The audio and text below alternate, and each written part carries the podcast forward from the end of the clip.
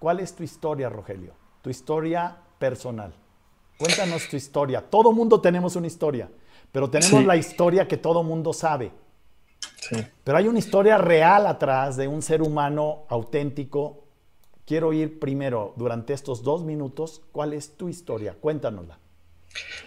Mira, yo, yo desde hace mucho tiempo, cuando estaba queriendo decidir qué iba a estudiar, decidí estudiar una carrera que me permitiera ayudar a la gente, que me permitiera aplicar todos mis conocimientos para ayudarla a tener una mejor vida, a trabajar mejor, a desarrollar sus talentos. Y fue a través de la psicología y, y aterrizar en recursos humanos lo que me ha permitido durante mis años de carrera, primero como director de recursos humanos en diferentes compañías, como tú ya mencionaste, y ahora ya con tres años eh, previos a mis dos años que tengo aquí en Mercer de hacer consultoría, y la verdad estoy disfrutando el trabajar con los ejecutivos igual que tú, eh, retándolos y ayudándolos a tener eh, un mejor ambiente de trabajo, de tratar mejor a la gente, de ayudarla a desarrollarse. Y la verdad eso me llena muchísimo, esa es mi historia. La verdad estoy viviendo un momento espectacular en mi vida porque justo en este momento de crisis estoy cumpliendo mi propósito de poder ayudar a los profesionales de recursos humanos y a la gente en general en las empresas para transitar por esta crisis. Así que eso es en dos minutitos, muchos años de experiencia y de, y de cosas muy agradables que he vivido. ¿En qué países has vivido trabajando con esas diferentes compañías? Mira, he vivido en siete países. Bueno, obviamente México, Costa Rica, cuando estuve pequeño. Viví en Estados Unidos, luego viví en, Chile, viví en Venezuela, donde nació mi hijo. Luego hicimos el, viaje a Europa, estuvimos en España, estuvimos en Francia. Y como mencionaste en la última oportunidad que estuve como director global de recursos humanos en el grupo AGE, este, vendiendo Bicol, entre otras marcas, estuve en Lima durante dos años y medio. Así que he estado por todos lados y en, y, en Perú, justamente en esta compañía, viajé mucho por Asia, en, Indonesia, Tailandia, India, y he tenido la oportunidad de trabajar y, disfrutar lo que es eh, recursos humanos en muchos países. Así que muy interesante mi carrera y obviamente pues con mi familia de arriba para abajo nos hemos mudado 21 veces. 21 veces. Un saludo a tu esposa y a tus hijos. que, qué bárbaros, mano, ¿no? Bueno, que además una chulada. Tuve el honor y el gusto de tenerlos en la Viquina a los dos. Fue un gustazo saludarlos. Igualmente. Y, este, y ahora vámonos al grano. Muy bien. ¿Sí? Yo te preguntaría lo siguiente. Primero, ¿cómo agarró esta situación a las empresas? Dentro de las encuestas y de la información que tú tienes, platícanos en qué estado se encontraron las empresas frente a una pandemia y a, una, a un paro de actividades. Bueno, mira, hay un concepto que, aplica mucho a las compañías y es un, básicamente un plan, un, plan de recuperación ante una catástrofe, un plan en donde eh, muchos lo llaman Business Continuity Plan em, o un plan de gestión de crisis, ¿no? Eh, muy pocas compañías estaban preparadas con un plan que incluyera una pandemia y ninguna estaba preparada prácticamente para tener una situación en donde los empleados hayan tenido que irse a su casa. Entonces, lo que encontramos en, la encuesta, que afortunadamente Mercer es una compañía que, genera muchísimo capital intelectual y está llena de gente súper valiosa y profesional, eh, entendimos qué estaba pasando a través de una encuesta con, nuestro grupo de clientes, que son más de 500 ahora en esta encuesta, y nos dimos cuenta que menos de un tercio tenían un, un plan de continuidad de negocios. Y y muchos de ellos los, los tomaron muy, obviamente, desprevenidos, ¿no? Eh, primero, ante la continuidad del negocio, la disrupción de toda la cadena, y segundo, la necesidad de mandar a su casa a todos los empleados administrativos. ¿Cómo, estaban, sí, ¿Cómo estaban con respecto al e-commerce y con respecto a la automatización? Mira, con, con, con, los temas, primero, una reflexión. Eh, en la mayoría de las compañías, muy pocas estaban preparadas para tener a toda la gente en home office. Entonces, Vamos a hablar de las cuatro R's que tú mencionaste, que nosotros encuadramos un poco por dónde están transitando las empresas. La primera R es, es React. ¿Cómo reaccionaron las empresas? ¿no? Después de, de, la sorpresa de que, bueno, había un virus, de que no había tratamiento y de que teníamos que tener medidas inmediatas. la verdad es que en, México lo que vimos es que el liderazgo lo tomaron las empresas, los grandes líderes empresariales mandaron muchos de ellos a, sus casas, a los trabajadores y empezaron a tomar medidas porque ya venían a venir esto, aunque había de parte de muchos de nuestros políticos y gobernantes ese relax de que no va a pasar nada y estamos preparados. Nadie estaba preparado, ni siquiera Estados Unidos estaba preparado. Entonces, cuando mandas a la gente a casa, primero te enfrentas con que no todos tienen equipo, no todos tienen conexión, no todos saben trabajar de manera remota, no tienen una silla, un escritorio, no están acostumbrados. Muy pocas compañías de esta muestra tenía por lo menos 25% eh, de la gente trabajando en casa, ninguna la tenía al 100%, excepto las pequeñas compañías, la mayoría de ellas startups, y muchas de ellas estaban obviamente en lugares como, como cafés o, lugares donde se puede compartir el, lugar de trabajo. No, no digo nombres comerciales, pero ya las conoces. Eh, entonces, primero, nadie estaba, nadie estaba preparado. Esto fue, esto fue un caos. La primera era, reaccionaron. Correcto. Vamos a mencionar las cuatro y lo vamos a ir profundizando cada una. La primera es reacción. La segunda. Respuesta. ¿Qué respondieron? ¿Qué hicieron? ¿Qué están haciendo para...? Y ahí mencionas tú el tema de e-commerce y ahorita lo vamos a ver. La mayoría de las empresas está ahorita reaccionando. Luego va a venir una fase que posiblemente sea junio, julio, donde las empresas se estarán preparando para regresar y le llamamos la R del rebound, ¿no? Del, regresar a, Sí, el rebound el, rebound.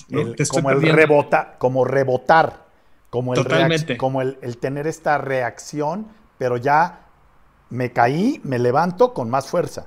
La tercera. Eh, la tercera es el rebound. Las, la, la, ah, es el rebotar. respond, react, Exacto. Y la cuarta es reinventarte. Es decir, ¿qué va a pasar en mi negocio después de que esto termine? ¿no? Nada va a ser igual, ¿verdad? Nada va a ser igual. Y, bueno, vamos, tenemos algunas reflexiones.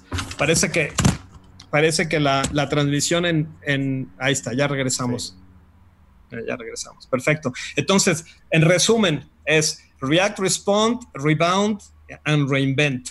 ¿Qué encuentras ahorita en México? Una curva de Gauss. Todavía hay compañías que están totalmente reaccionando, la mayoría de ellas ya están respondiendo, muy pocas están preparando para el regreso para, el rebound. Y la verdad es que el, mundo tal como nos espera en la reinvención eh, se está construyendo, as we speak. Esto es como una analogía de, reconstruir un avión cuando está volando, Gerardo. Imagínate en el aire a 800 kilómetros por hora cuando vas ahí y de repente tienes que reconstruir a tu empresa cuando no puedes ver a tus colaboradores y tienes que pensar, ¿y ahora qué vendo? ¿Y ahora cómo me transformo? ¿Y cuánta gente va a regresar a trabajar? Entonces, si quieres, vamos, vamos un poco pelando la cebolla, eh, regresando al tema de la reacción. Entonces, la primera respuesta. Cuatro R's. La primera, reacción. reacción. La primera es, oye, tengo que reaccionar y tengo que salvaguardar la vida de mis colaboradores. Dos, dos grandes vertientes. Uno es mandarlos a su casa segundo, y obviamente en un encierro involuntario, ¿no? Este, y, la otra es de las compañías que siguen operando, cómo opero en un ambiente en donde la gente que está trabajando y que le pido que todos los días va a trabajar, tengo que asegurar que no se nos vaya a morir. Y si encuentro un caso positivo, ¿qué hago? ¿no? ¿Y quién lo va a atender? ¿Y cómo lo voy a asegurarme que no se me vaya a morir? Entonces, eh, ahí, ahí, es donde interesantemente la función de recursos humanos toma un valor estratégico para acompañar a los líderes ante esta incertidumbre. El manejo de una competencia, que es el manejo de la paradoja, ¿no? ¿Cómo manejas una paradoja como esta para decir, oye, ¿qué hago? Eh, claro. Primero, entonces, tienes el tema tecnológico. Segundo tema, el tema de gestión. Muy pocos ejecutivos estaban acostumbrados a manejar equipos de manera virtual. Prácticamente nadie. Este, ¿Por qué? Pues porque los están acostumbrados a verlos, ¿no? a, tenerlos ahí, a, llamarlos a juntas inmediatamente. Yo tengo, eh, digo, compañías de todo tipo, pero muchas de ellas ya se están acostumbrando a estos esquemas, siendo muy productivos y siendo muy puntuales.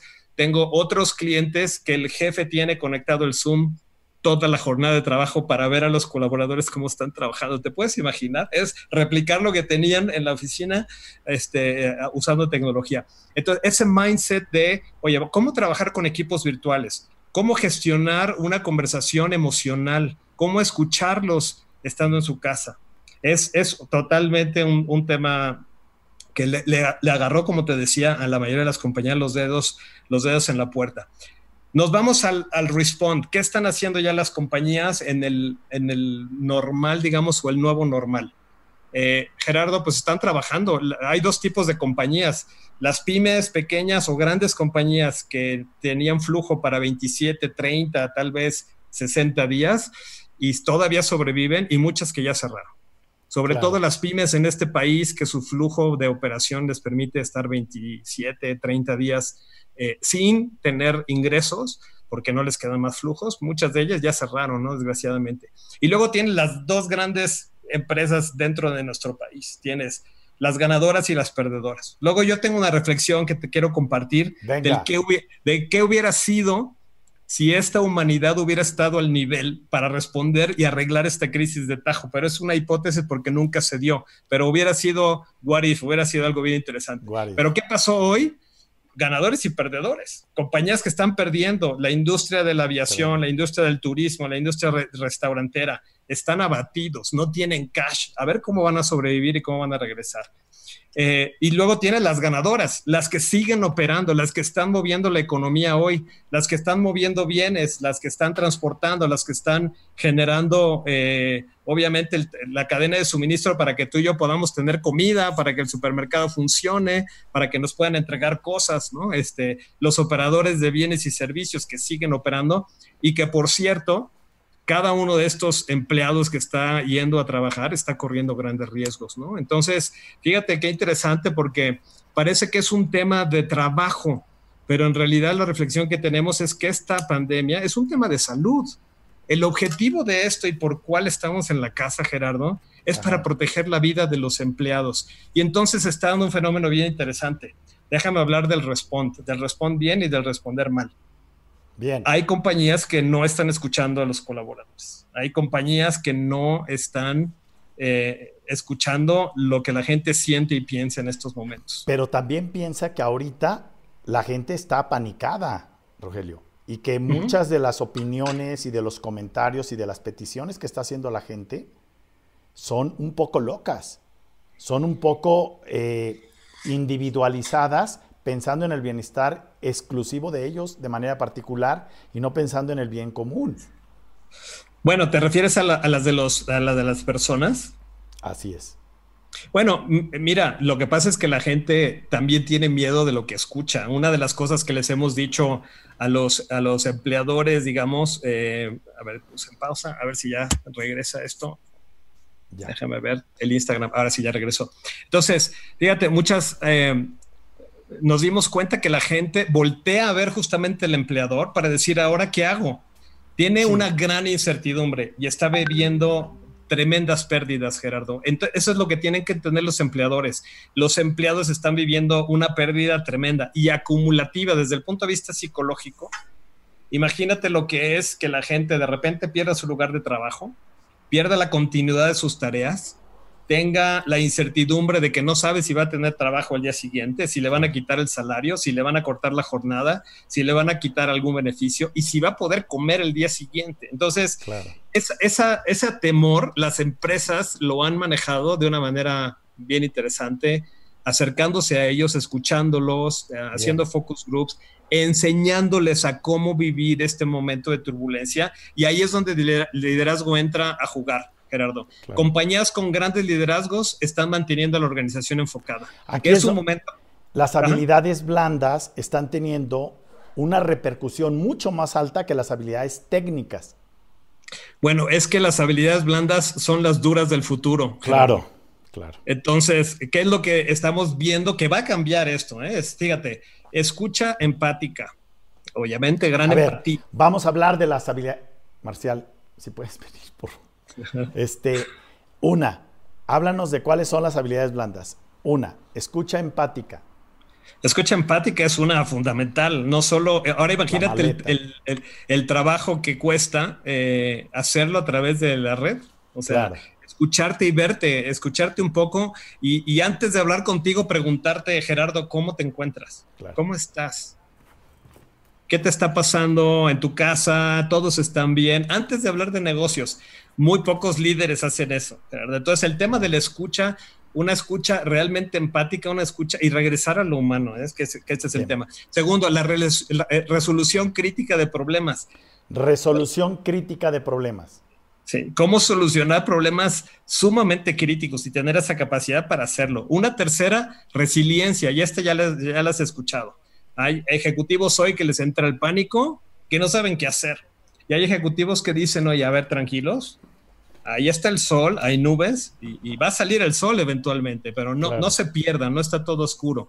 Y el manejo de las, o sea, un manejo de inteligencia emocional extraordinario. ¿Qué quiere decir? Que de nuevo es como si estás en un avión y eres el piloto y empieza el avión con la turbulencia. Si te pones a llorar o te pones a gritar, bueno, imagínate lo que van a pensar los pasajeros. Hoy te toca ser pues, eh, emocionalmente inteligente para controlar tus emociones, tus mismos miedos y comunicarle bien a la gente. El otro es comunicación, yo te diría, en muchos sentidos, de una manera muy clara y precisa, casi como storytelling. Entonces, la comunicación en múltiples canales, porque aquí tienes gente que hizo videos por primera vez, que se está comunicando por Zoom por primera vez, que está haciendo webinars o Webex, usted usando tecnología para comunicarse con grandes, con grandes equipos.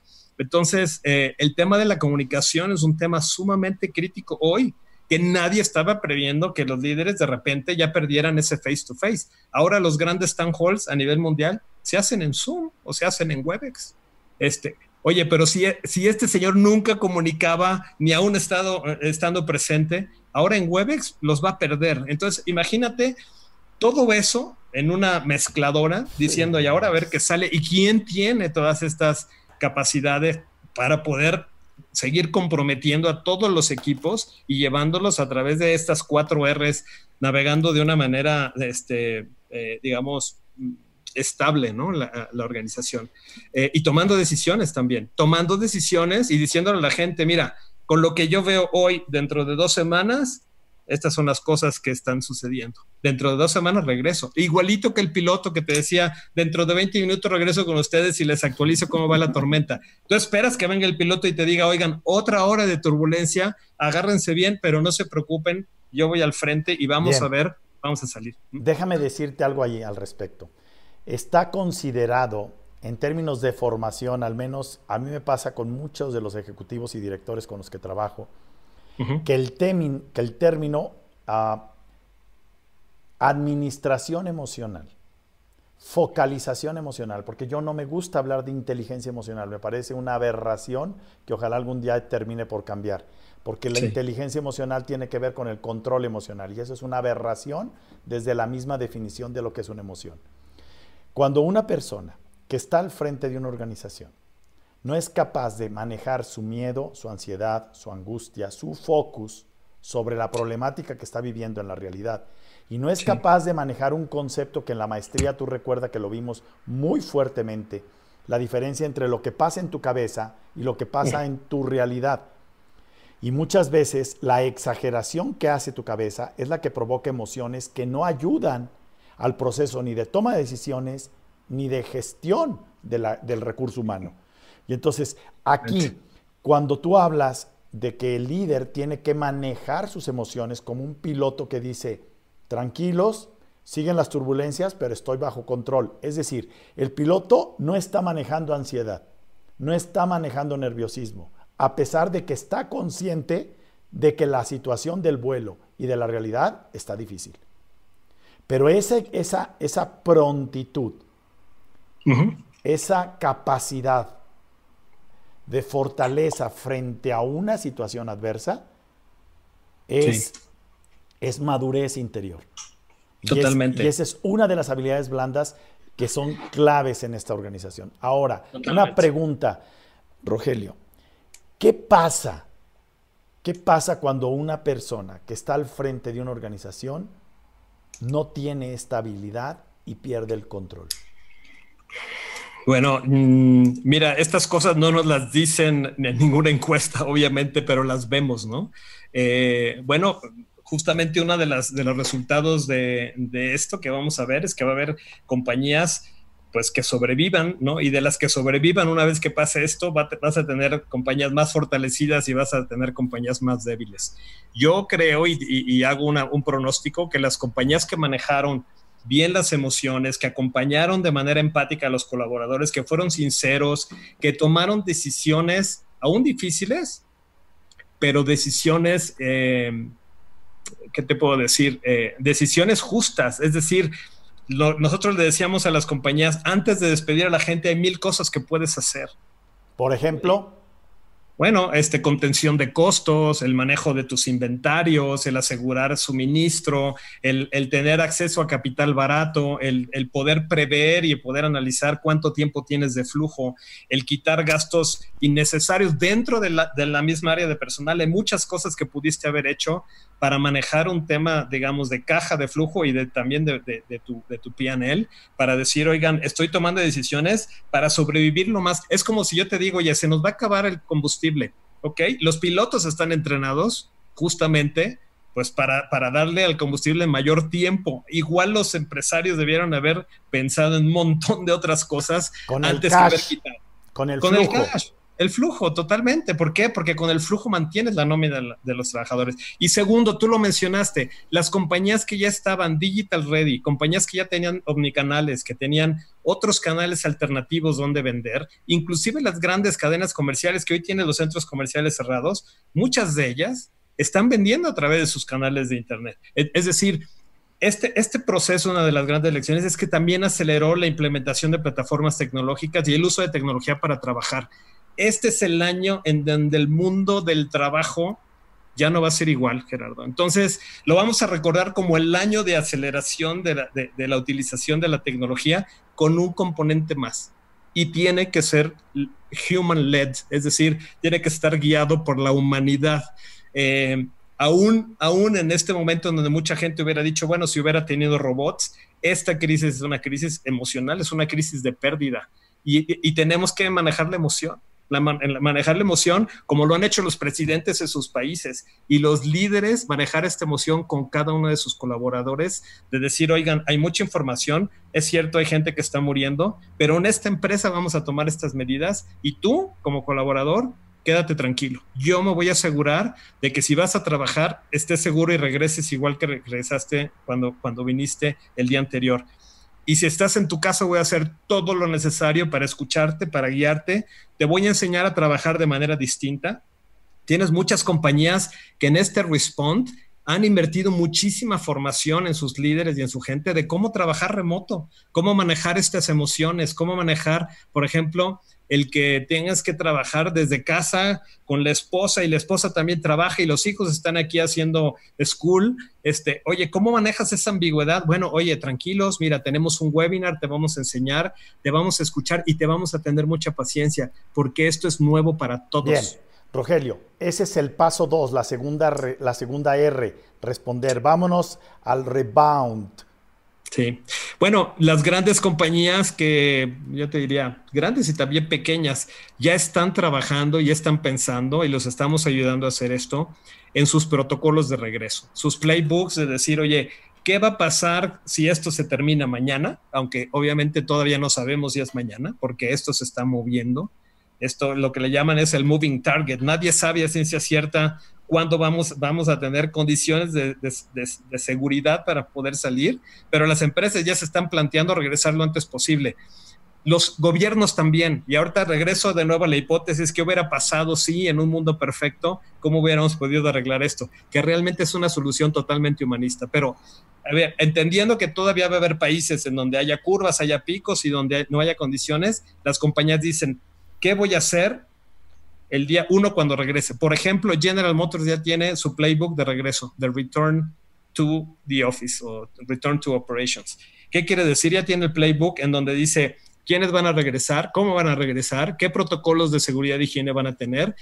Los que regresan a la oficina, ¿cómo van a regresar? Porque van a tener que tener espacios, van a tener que sanitizar el, lugar de trabajo, van a tener que tener otros protocolos no de reunión, van a cambiar la forma de trabajar. Entonces, tienes ya compañías, y lo estamos ayudando a hacer esto, en decir, oye, el día que tú regreses, perdón, pero ya no va a ser regresemos a la oficina, es cómo manejamos la compañía entendiendo de que el mundo va a cambiar totalmente.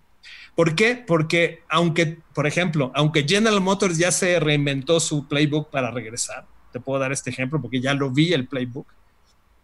Eh, ¿Qué pasa con nuestros gobiernos? Porque el gobierno puede también poner condiciones y te puede decir, pues mira, no me interesa tu playbook, pero de acuerdo al secretario y subsecretario de salud, que Dios nos libre, bueno, este, están haciendo lo mejor que pueden en esta pandemia, pero imagínate que nos pongan restricciones, restricciones de eh, sanitización. Por ejemplo, hoy tienes todas las normas que se están trabajando en las compañías, por ejemplo, de las comisiones mixtas de seguridad y higiene, que no están entrenadas en los protocolos de, coronavirus. Hoy tienes muchas compañías que están funcionando y no tienen protocolos para poder identificar al trabajador cuando viene al lugar de trabajo, ni tomar temperatura, ni síntomas. Entonces, vamos a tener que empezar por lo básico, protocolos, sanitización, no contacto, tapabocas, este, vas a tener que decidir, por ejemplo, Gerardo, oye, a ver, ¿Qué pasa, ¿qué pasa Rogelio, si, si, no regresamos a las oficinas? Bueno, hay, datos, ya tengo datos, sí, sí. Este, de compañías que van a reducir miles de metros cuadrados de todas sus oficinas. Por supuesto, por supuesto. Mira, nosotros veníamos viendo que una de las tendencias, de las grandes megatendencias de talento era apostar por el futuro y la flexibilidad era una de ellas. Ya estábamos viendo que eh, este tema de, la tecnología que ya tenemos y que estamos probando hoy de que, de que funciona, e iba a hacer que los empleados escogieran qué tipo de trabajo iban a hacer, cuándo lo iban a hacer, con qué intensidad la iban a hacer, quién tenía que hacer el trabajo y por último, en dónde lo tenían que hacer. Entonces, este último componente, si te fijas, hablé mucho del trabajo, de cómo ver el trabajo, outsourcearlo, hacerlo nosotros, hacerlo un tercero. La intensidad tiene que hacerse en la mañana o se puede hacer en la noche, por ejemplo. Se puede hacer todo de corrido, tiene que ser un día en especial en el, en el mes. Y por último, oye, ¿el empleado tiene que estar en su, en su casa o tiene que estar en la oficina? Cuando te cuesta luz, agua, teléfono, alfombra, limpieza, café, etcétera. Ahora, viene la remodelación del hogar, o sea, no solo viene una remodelación de la oficina, viene la remodelación del hogar. Vamos a necesitar espacios donde hacer ejercicio dentro del hogar y donde tener espacios de trabajo, tanto para los hijos como para el, ah, para el trabajador. Hay preguntas que te quiero, es que hay preguntas, hay de todo, Rogelio. Perfecto, adelante, Te mandan mil saludos de Perú, de, Costa Rica, de este saludos a, a Desaparición Mi Industria, lo está diciendo Olki wow. Este, necesito saber qué esperanza me das si hoy estoy quebrado y cerré mi compañía, sopas. ¿Cómo, cómo regresar al mercado? Ahí te ve esa pregunta. Bueno, depende de la industria, porque hay industrias que les va a costar mucho trabajo regresar. Eh, definitivamente yo sería de la idea, de, o sea, más de optimista, ser realista. Bien. Espero que dentro de poco, tanto organizaciones eh, benéficas como organizaciones empresariales y tal vez algún día el gobierno, si así decide hacerlo, eh, prevean que se pueda obtener capital a costo cero, que es lo que están haciendo las grandes, los grandes países del mundo. Capital es decir, de a costo cero. O sea, que haya un... Te presto, te presto, sin interés. Ayúdame, ¿no? A, ver las preguntas. Sí. Te, presto. te presto. sin interés. Te, presto. Por eso es que Estados Unidos está prestando dinero para que justamente no despidas. Es que no le puedes pedir a un dueño de un restaurante y no sé qué en qué, en qué giro esté nuestro amigo que nos hizo esta pregunta. Pero imagínate que esté en un restaurante. Él es el que puso el dinero, ¿no? Sí. Y que ha estado, no sé si escuchaste la historia de, de un, de un hotelero en Guadalajara que está vendiendo tamales para pagar la nómina. Fíjate, ese es ah, el ejemplo de la reinvención total. Me parece fantástico. Ahora, no todos tienen ese, esa pila para decir, a ver, yo, yo sé que no voy a poder abrir este hotel porque incluso aunque lo abra, no va a haber transporte, no va a haber autobuses, no va a haber, no va a haber este, aviones por lo pronto en el, próximo futuro. la industria de aviación se está perfectamente reinventando ahorita, Gerardo.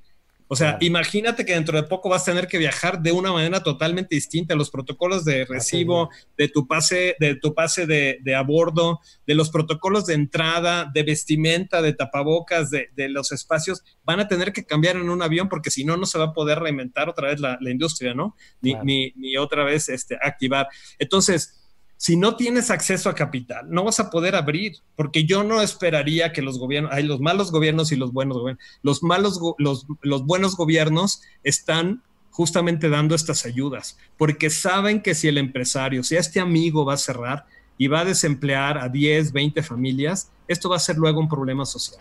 Y la única forma para reactivarlo es poder volver a tener capital a costo cero para volver a arrancar con todo y que va a tener que volver a pagar el préstamo porque no se lo van a regalar, ¿no? Facebook está teniendo una fundación, está ayudando a pymes, hay grandes compañías que van a hacer esto a través de fundaciones, pero la verdad, la verdad del, del, tema es, eh, las empresas que van a sobrevivir y van a pasar la mejor son aquellos que tienen canales totalmente, eh, digamos, digitales. Es decir, los tradicionales y los grandes tradicionales, muchos de ellos ya están, ya están quebrados eh, les va a costar trabajo, no digo que no regresen, van a regresar, pero les va a costar trabajo ser rentables. Y desgraciadamente el mercado, como tú lo conoces, es voraz. Hoy hay perdedores y hay ganadores. Los grandes inversionistas que decían que eran responsables y sociales, cuando vieron la industria de la hotelería y la aviación que iba para abajo, sacaron sus acciones, vendieron y lo invirtieron en tecnologías y entonces dejaron ganadores y perdedores. Eh, este cuarto, eh, este es el tercero, es el rebound. Entonces, vamos a llegar a una nueva realidad, la vamos a ir construyendo juntos, vamos a aprender juntos qué hace sentido. Si vas a tener restaurantes, pues oye, ahora al revés, ahora van a tener que tener terraza y van a tener que tener este, espacios abiertos y van a tener que tener espacios. Se te va a reducir a la mitad. Inclusive, déjame decirte, Gerardo, en las compañías que regresan a la misma oficina. Imagínate que yo tengo mil metros cuadrados y tengo X número de empleados. Ahora resulta que por una restricción del gobierno, porque seguro la van a poner, no puedes regresar con la misma configuración y tienes que dejar dos metros entre un empleado y el otro. Yo conozco compañías que ya se fueron a un esquema flexible en donde tienes a 20 personas en una mesa, junto con pegado, así juntito, trabajando, un día se sientan aquí, un día. Van a tener que cambiar su estructura porque no los van a dejar regresar. Entonces, si había 200 empleados, ahora por estricto control sanitario te van a dejar 100. Y entonces viene la otra pregunta, ¿y qué vas a hacer con los otros 100? Oye, eh, vas a tener que empezar a distinguir diferentes colectivos. Unos que pueden venir o no a la oficina, otros que necesitan estar en la oficina y otros terceros que no necesitan venir a la oficina. Y que, por cierto, trabajaron muy bien desde sus casas y les gustó trabajar desde sus casas y se pudieron adaptar a trabajar en sus casas. Entonces, pues ¿para qué lo regresas, no? La industria del real estate, sobre todo de oficinas, obviamente va a vivir una transformación. Porque una pregunta. van a tener que cambiar. ¿Se van a devaluar los bienes raíces? ¿Las propiedades van a perder su valor? Desde tu punto de vista. Mira, la necesidad de la gente de vivir en un, en un, en un, en, o sea, el tema de la, del bien raíz residencial, yo espero que no, al contrario, porque hay un efecto que tú acabas bien de decir, es ahora vamos a tener que trabajar y vivir en las mismas cuatro paredes, ojalá sean cuatro y medio o cinco o seis, porque si no, no me cabe el, el escritorio, no me va a caber las, la, este, la caminadora, me va a caber la máquina de ejercicio. Entonces, a nivel de, a nivel de, de bienes raíces residenciales. Yo, yo espero y creo que no, pero la industria tal cual, así como a veces era la de la Fabril, no sé, las bodegas, o en este caso las oficinas, yo creo que la oficina, las oficinas per se van a tener un, un impacto muy, muy grande, porque justamente esto que acabas de decir, van a llegar los, em, los patrones y van a decir, oiga, adivina que me está sobrando la mitad de la oficina. Y ya me di cuenta que puedo, por costo, para mantener mi plantilla, voy a mandar a la mitad de mi gente a su casa. Y, bueno, pues este, van a tomar medidas. ¿no? Sí, también hay que pensar en, el, en, el, emprendedor, ¿no? O sea, se vienen grandes oportunidades. Por ejemplo, eh, yo tengo gente que tenía gimnasios, está, rentando los equipos y, y, acabo de estar enterado de que Amazon acaba de solicitar que hay sobredemanda de aparatos de ejercicio en casa. Por supuesto. Hay sobredemanda de una serie de medidas, por ejemplo, el valor de la medicina eh, se va a ir para arriba. Esto ya entramos a la cuarta R de reinventarse. Hay que también ver que el negocio parte de la realidad, no de mi cabeza, no de mi imaginación. Entonces, es muy importante que tendamos que también va a haber oportunidades de negocio para qué? Para hacer cubrebocas, sí. para hacer este eh, guantes, para, para, tener botiquines en casa, para tener clases de, medicina vía digital. Totalmente. Mira, este las empresas que vemos que van a, van a, rebotar, las industrias, no bien las empresas, eh, fíjate, el, el tema del transporte va a ser va a ser complicadísimo hoy el, tema de quién va a querer comprar un coche si la restricción de circulación, ¿no? El foco de las energías renovables. Eso va a ser un tema y... a ver, a ver explica un poco más lo del coche. Bueno, lo del coche, el tema de transporte, o sea, si resulta que vas a trabajar desde casa, pues ¿para qué necesitas ya cinco automóviles? Si resulta que a lo mejor en la universidad vas a estudiar a distancia, ¿para qué tienes que moverte de un lado a otro, no? Y en el transporte público, pues este, va a haber, va a haber también restricciones. Entonces, aquí el tema de, los, de las armadoras de autos, mm, vas a tener que rescatar en Estados Unidos a las grandes armadoras que van a estar otra vez, una vez más, en, problemas serios y ya Estados Unidos lo está rescatando, y ahí a toda la cadena de las armadoras y maquiladoras que tenemos en México. Pero dime una cosa ahorita, pregunta, si tienes, no sé, 20 mil, 30 mil, vamos a poner 120 mil o 250 mil pesos, ¿estarías más preocupado por tener medicinas, equipo de protección, equipo en tu casa, una silla, o estarías pensando cambiar tu auto? Digo, es un tema de prioridades, ¿no? Ahorita lo del auto es, olvídate, ahorita quién va a comprar un boleto para algún lado, para ir a algún lado. Ahorita tienes que salir de esto. Entonces, las industrias, por ejemplo, farma, todo lo que es farma, toda aquella compañía que esté investigando materiales, por ejemplo, resistentes, eh, antibacterianos, antivirales, superficies que no se contaminen.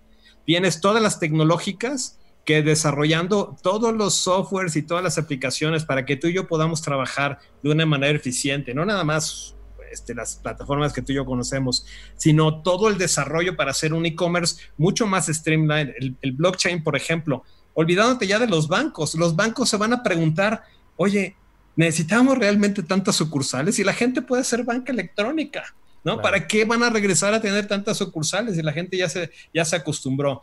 Igual los retailers van a decir, oye, ¿para qué quiero tener 250, 350 tiendas si resulta que la mitad de mi volumen lo puedo hacer ya por el canal este, online? Ahora, tengo que mejorar la experiencia de la compra, que sea una experiencia en donde tenga una tienda o dos o tres o cuatro, un flagship store donde pueda tocar la mercancía, huela la marca, entiende el concepto, pero voy a ir a comprar en línea porque no me gustan las aglomeraciones.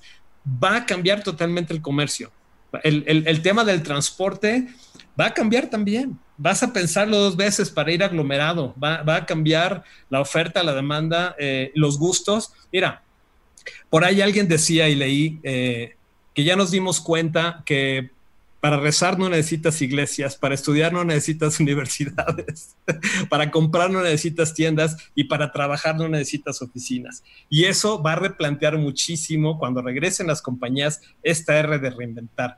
¿Qué productos y servicios son los que va a requerir una organización y un empleado que va a estar mucho más enfocado en sus necesidades, en su experiencia como colaborador, que va a querer habilidades, va a querer y desarrollar habilidades del futuro. O sea, el rol de recursos humanos se va a transformar de una manera increíble.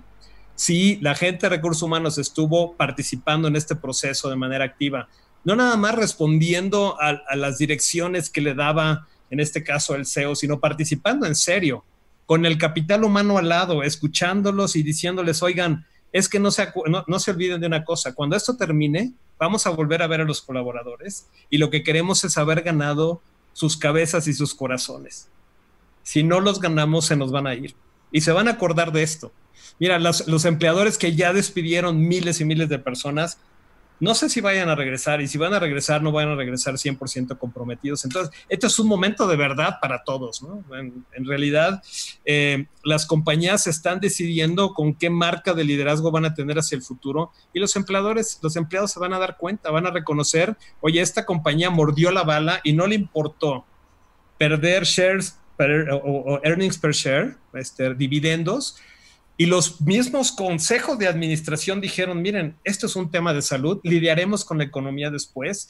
No tomen decisiones que impacten la vida de las personas. Pocas compañías lo han hecho, compañías efectivamente que tienen cash, pero la mayoría de esas están tomando decisiones muy concretas para contener el impacto, pero no perjudicar a la gente. Ahora te voy a llevar a, lo que yo con todo lo que sé y lo que me has enseñado también, Gerardo, hubiera pensado en un what if. En un what if. En un what if. ¿Qué hubiera pasado si? y, bueno, tal vez en algún momento el Business Continuity Plan o el Crisis Management Plan hubiera sido o deberíamos tener uno de estos porque no estamos exentos de que vuelva a pasar. Imagínate un escenario porque alguien dice, oye, ¿y entonces qué hubiéramos hecho si no estábamos preparados? Teníamos todas las respuestas, Gerardo. Hubiéramos puesto el mundo en pausa. Imagínate lo que hubiera sido esto. Que todos los líderes en algún momento hubieran reconocido, se hubieran juntado y hubieran dicho, oigan, estamos viviendo una crisis de salud. Esto no es una crisis ni financiera, ni económica, no es una crisis de absolutamente nada. Si acaso una crisis de falta de responsabilidad social, porque parte de esto es que hay hambruna, parte de esto es que hay miseria y parte de esto es que estamos destruyendo el planeta. Yo creo que eso nos queda claro. Pero imagínate un escenario en donde todos los líderes se hubieran juntado y hubieran dicho, oigan, vamos a poner el planeta en pausa. Como todo el mundo dijo, ¿no? La Tierra está en pausa y vimos flamingos y vimos animales por, por, por capitales donde nunca se habían visto. Bueno, esta pausa, ¿qué hubiera significado? Imagínate, muy sencillo, se hubieran parado los mercados de valores, se hubieran suspendido la transacción de todas las compañías, de tal manera que no hubiera habido ni ganadores ni perdedores. Y todos los gobiernos del mundo orquestados o la ONU o el, Banco Mundial hubieran dicho, el foco es en este momento cuidar de la salud de las personas. Vamos a generar protocolos, vamos a generar vacunas, vamos a generar ayuda y equipo médico para que muera la menor cantidad de personas. Olvídense de la economía, asegurar que las cadenas de suministro estuvieran funcionando, pero ya no están transaccionando, ya no hay perdedores y ganadores, hay una pausa. Yo hago este símil, si a ti te gustan las carreras, a mí me encanta la Fórmula 1, la he visto en varias ocasiones, y yo me quedaba pensando, oye, ¿por qué cuando hay un choque, pues no, los coches siguen rebasando, ¿no? hay un, hay un, hay un coche, como tú sabes, ¿no? Que sale, se pone las, los colores, ¿no? Y, y en ese momento está prohibido rebasar. Nadie puede rebasar. Nadie puede rebasar. ¿Por qué? Porque hay un herido en el camino. Vamos a rescatarlo y ahorita seguimos con la carrera. Pero en este momento lo importante es salvar a esta persona, quitar el coche de la pista y, y, remover obstáculos para seguir adelante. Pero no es un momento en donde el que viene atrás va a rebasar. Y eso es tomar ventaja de la situación. eso es tomar ventaja de la situación, tal cual. Hay un, déjame contarte un caso que me parece que viene al caso y que me pareció extraordinario. Uno de mis alumnos me mandó el video de la última reunión que tuvo con sus empleados. Te voy a decir lo que hizo. Vendió sus terrenos para pagarles sueldo. Y les dijo, o les pago sueldo, pago impuestos y voy a, cerrar mi compañía porque no puedo sostener esto. Sí. Y son 25 años de esfuerzo para haber creado esto y hoy lo veo derrumbarse por algo ajeno a mi capacidad. Correcto. Pero no puedo ser un malagradecido con todos ustedes. Decidí asegurarles el que por lo menos se vayan con una liquidación. Vendió dos terrenos para poder hacer esto. No, wow. Llorando. o sea, ese tipo. ¿Dónde está, ¿Dónde está la respuesta del ser humano ante la sensibilidad y la empatía de que no somos egoísticamente nada más yo y mi familia y yo mime conmigo? ¿Dónde está esta conciencia de que somos grupo? De que a mí me vale su pandemia, que al cabo que eso es para fifís. O sea, a ver, ¿Cómo? A mí me vale el que alguien esté mal, el que los viejitos, que se mueran primero los viejitos. ¿Cómo, güey? La mejor generación. Yo hice un video hablando de eso. ¿Qué opinas de esto? Bueno, yo creo que volviendo a las cuatro R's, el mundo va a estar en un proceso de reinvent muy serio. Y, y, estas reflexiones que tú y yo estamos haciendo, yo me imagino que muchos de los líderes empresariales se van a escribir libros de esto, Gerardo, porque desgraciadamente este concepto de responsabilidad social de las grandes compañías que decían, oye, vamos a gestionar de una manera sustentable, vamos a tomar en cuenta al empleado, nos dimos cuenta que en época de crisis este, muchas compañías no resistieron su propio, su propio, digamos, libro de valores ¿no? y de, y de principios. Eh, y que como mundo al final no estábamos listos porque tomamos ventaja.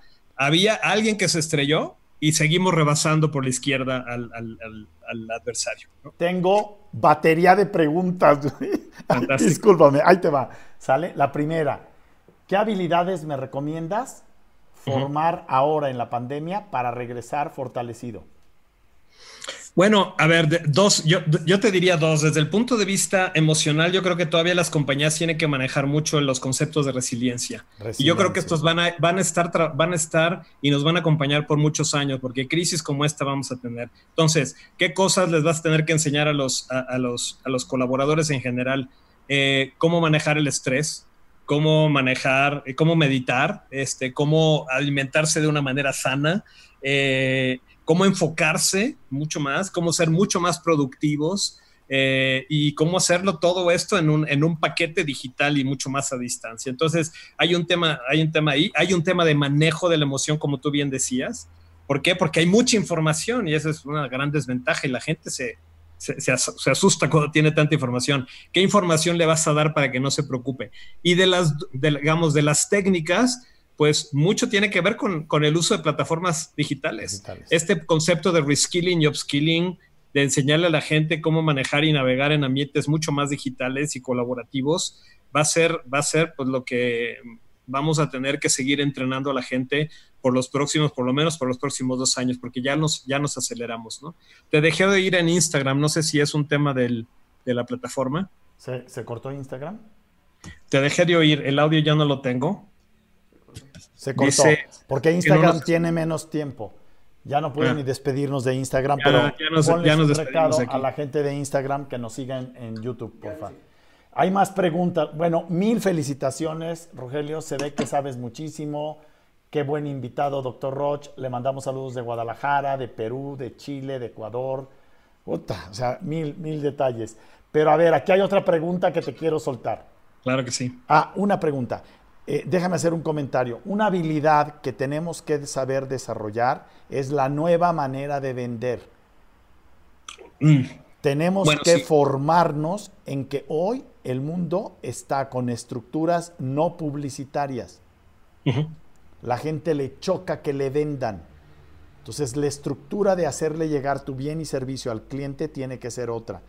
Mucho de esto estamos en yo mismo, fíjate qué interesante, este, en, estas, en estas semanas llevo un seminario digital por semana subido nuevo en mi, página web. Y justamente hemos dado un gran, un gran énfasis a magia en las ventas con EVE, áreas de cómo debes de vender con reinventarte en ventas, vender en tiempos de crisis.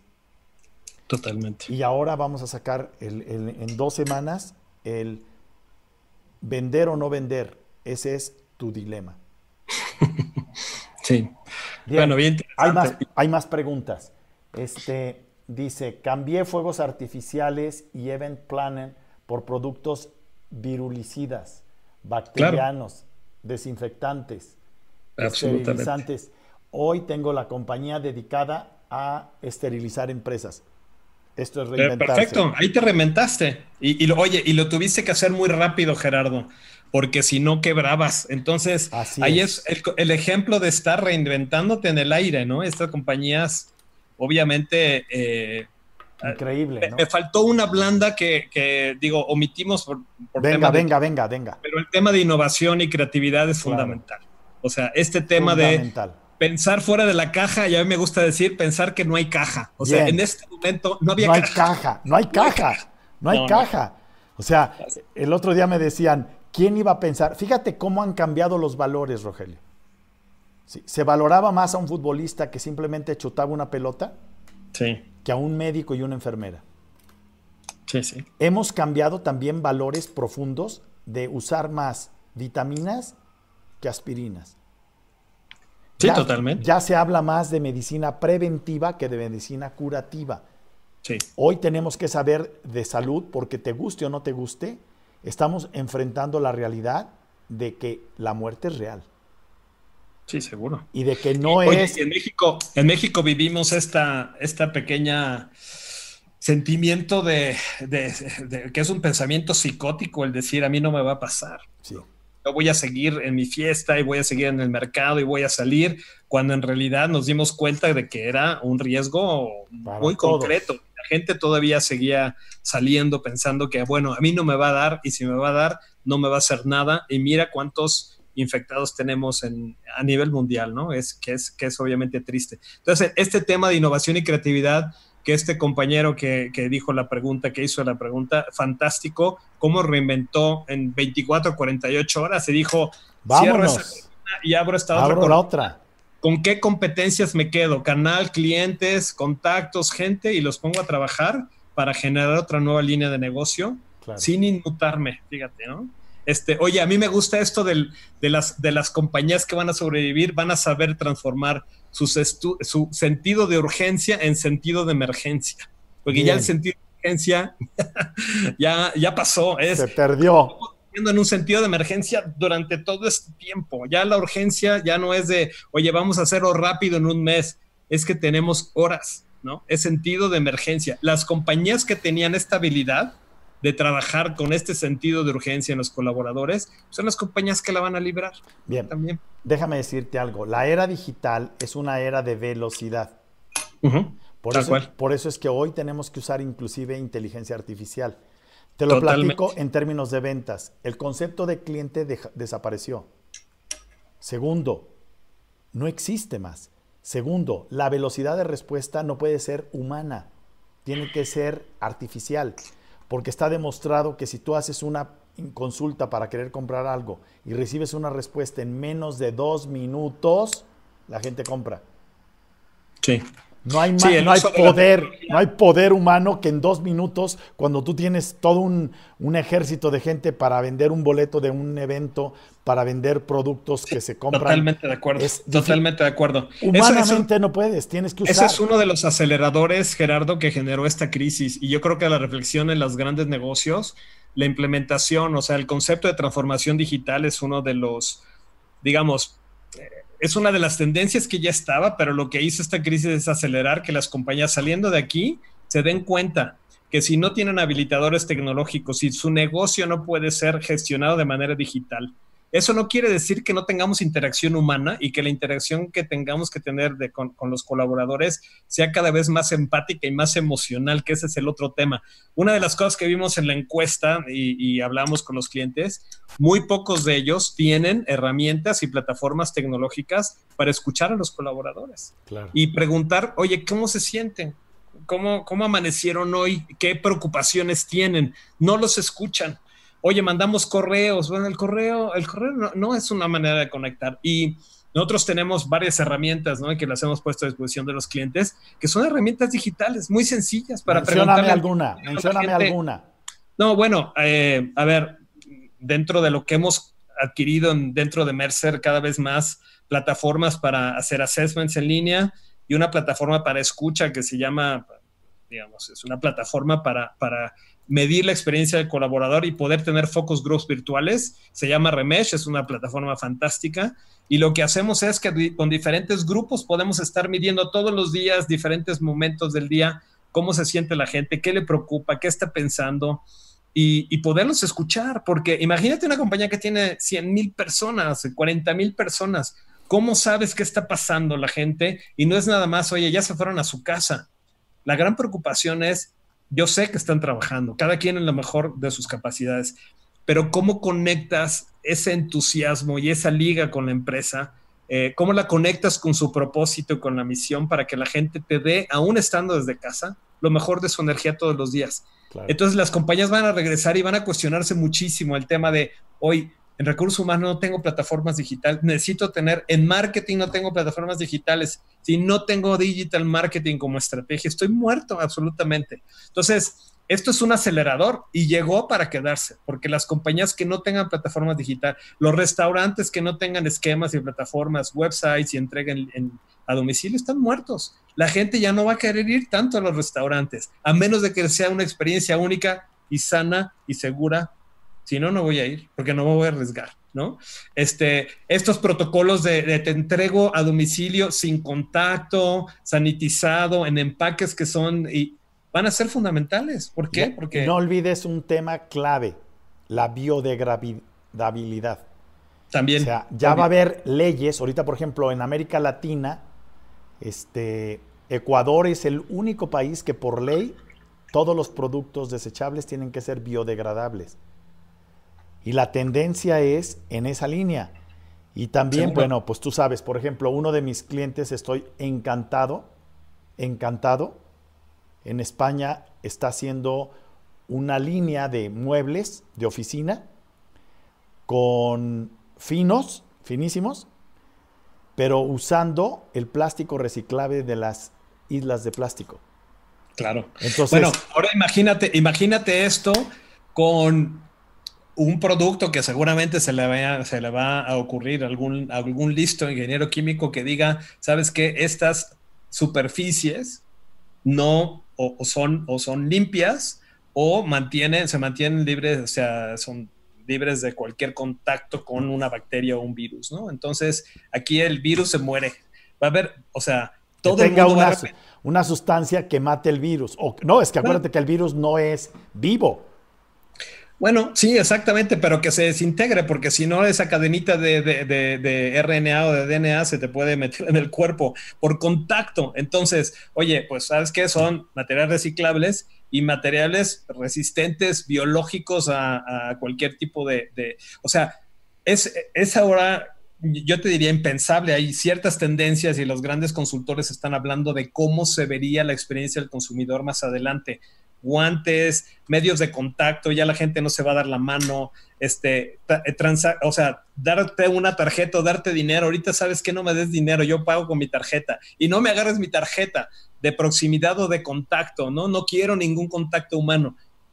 Parece de paranoia, eh, Gerardo, pero vamos a tener que cambiar porque si no, no nos vamos a sentir seguros. Y lo que pasa es que hay un umbral. Ahorita, digo, pasamos de este umbral de hiper, este, paranoia, ¿no? De, de todo y poco a poco vamos a irlo bajando, pero, pero teniendo la certidumbre de que tenemos un tapaboca resistente, de que tenemos protocolos, de que hay sanitización, de que todo lo que estamos comprando está seguro. Y entonces no es que vayamos a bajar la guardia, pero tenemos que reducir el nivel de ansiedad, porque si no, no te da. El estrés te, va, te, va, a matar, Te va a matar. Entonces vas a bajar tu umbral, pero con otros consumos, otro tipo de consumo. Aquí hay otro tema del que voy a tratar la próxima semana. Y el tema es, la tecnología, fíjate qué grueso, a la gente que está lejos la acerca, pero a la gente que está cerca la aleja. La aleja. El manejo de la tecnología, celulares, tablets, computadoras, laptops, todo este tipo de, instrumentos, no es que estén malos, es que le hemos dado un mal uso. Hay que hacer una reeducación dentro de las escuelas del mejor uso de la tecnología, no solo en función de aprende a manejar ahora TikTok, ¿no? Y métete y, el Facebook y Twitter y Instagram. No, YouTube. No, vamos a ir todavía al cuánto tiempo pasas. Sí, medidores y la calidad, tiempo. Y la calidad, sabes, sabes que eh, lo hemos visto también en, empresas y una de las, de las grandes ganadoras, entre comillas, o por el uso, es el uso de educación a distancia, el, número de horas que está pasando la gente consumiendo contenidos, no solo de entretenimiento como la música, que fue uno de los temas, obviamente contenidos de videos, etcétera, que, que han incrementado, pero también la gente se dio cuenta de que, oye, si yo puedo tener a mi hijo en la universidad conectado con el profesor, caray, pues ¿por qué no puedo aprender, no sé, a tocar el piano, un idioma en línea, ¿no? Cuando antes decía, no, es que quiero que sea presencial el consumo de materiales educativos va a incrementarse muchísimo y espero que las plataformas tipo Netflix cada vez veas una plataforma parecida a Netflix, pero con contenidos, ¿no? Tipo masterclasses y, y, todo este tipo de programas. Déjame, déjame decir algo. Este, voy a comenzar una trilogía que después se va a repetir. Y la trilogía se llama Clases de éxito. El ser humano tiene hambre de éxito. Y el éxito requiere la asimilación de la frustración de no saber qué hacer y de no tener control sobre lo que viene. Por eso te quiero hacer esta pregunta. Y eso vamos a arrancar la próxima semana, clases de éxito con Dr. Roche. Pero la idea, la idea principal es esta, Rogelio. Para ti, ¿qué es tu éxito? ¿Qué es el éxito para ti? Con eso quiero cerrar, porque estamos llegando al final. Y sé que te agarro a boca de jarro, güey. no, para mí el éxito es poder tener muy claro cuál es tu propósito y dedicarle lo mejor de tu energía para cumplirlo, cualquiera que haya sido. Por eso es que es importante regresar y tener siempre un propósito en la vida, ¿no? Este, entender muy claro cuáles son tus gustos, cuáles son tus capacidades, tus talentos y justamente en épocas de crisis darte cuenta que si estás hecho para esto, este es el momento de sacar la casta y de cumplir tu propósito.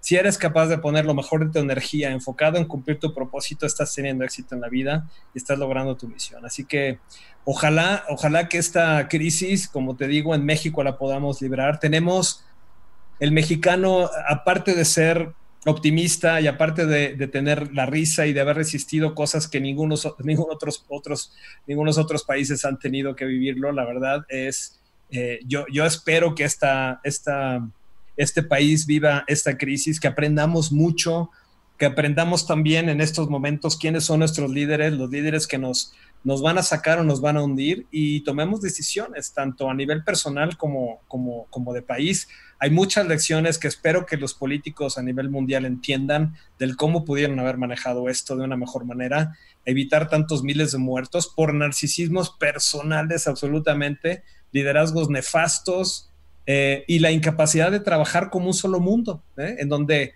no me importa, yo cierro mi frontera y aquí yo lidio el tema y que haya perdedores y que haya ganadores.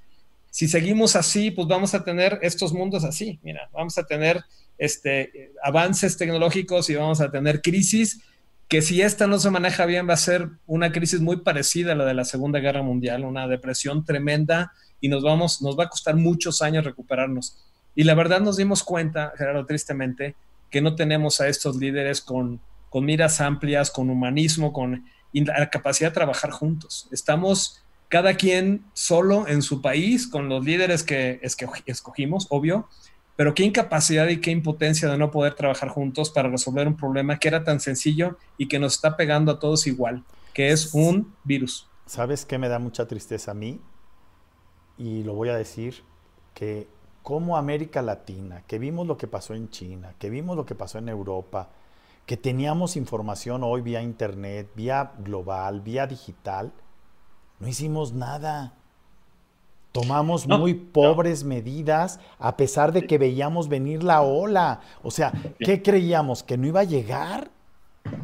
Eh, oye, los líderes empresariales fueron los que tomaron las grandes totalmente, decisiones en este país. Totalmente, no, Nuestros líderes, entre comillas, políticos y formales, ¿no? Que nos dimos cuenta que adicionalmente que no estaban a la altura para esta circunstancia, su nivel de pensamiento estratégico es muy, muy bajo, ¿no? Y, pues vamos a vivir la consecuencia porque queremos seguir haciendo más de lo mismo, no cambiar el rumbo, no pensar en proteger el trabajo y la verdad vamos a tener impactos muy fuertes que si quieres yo luego te platico de lo que se viene cuando si no manejamos bien esto eh, en, términos económicos este, y financieros, que, los pronósticos son muy malos, ¿no?